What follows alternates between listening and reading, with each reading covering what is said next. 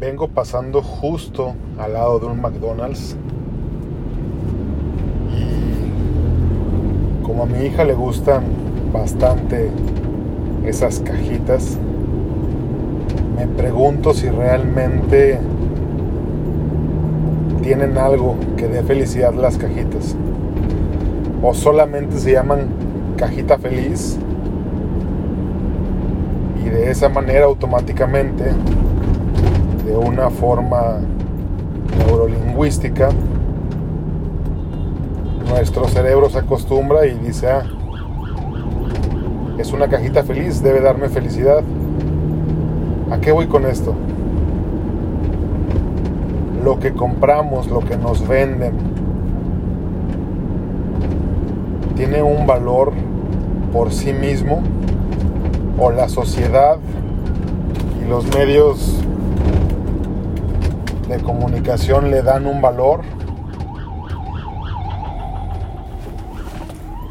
y nosotros creemos en ese, en ese precio, en ese valor.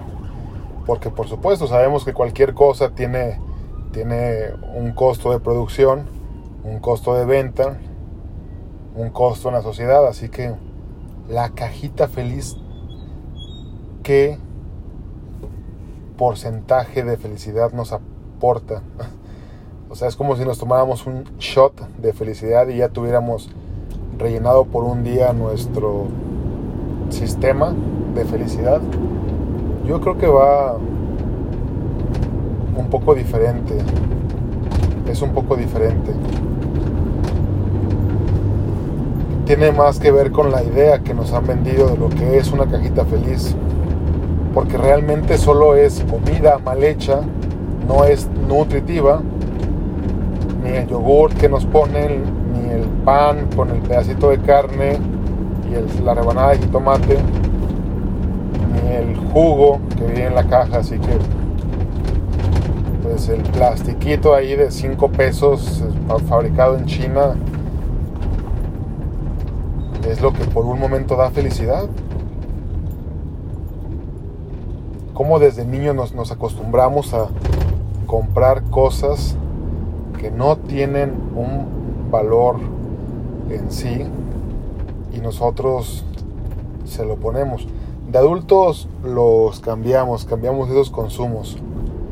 Lo cambiamos por, un vehículo que lo vimos en un anuncio de televisión o de internet en donde te subías con tus amigos, te parabas a tomar fotos en un paisaje espectacular seguías el viaje y el carro te llevaba a ese destino o por esos lugares.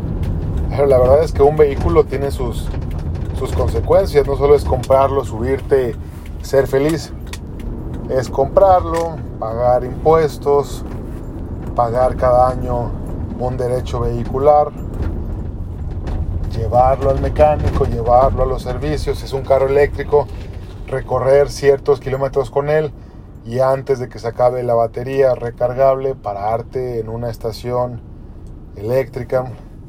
Si es una casa también, no es una casita como la de Barbie que viene ahí y ya trae a un Ken eh, esculpido y perfecto para que, para que lo uses. Es solamente una caja de plástico en la que tú sueñas con una casa en un futuro, porque eso es lo que hemos, hemos visto en sociedades o generaciones anteriores.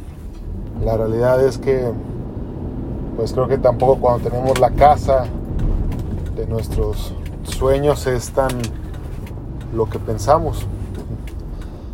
Voy a meditar un poco más sobre si subir este podcast o no, porque puede malinterpretarse.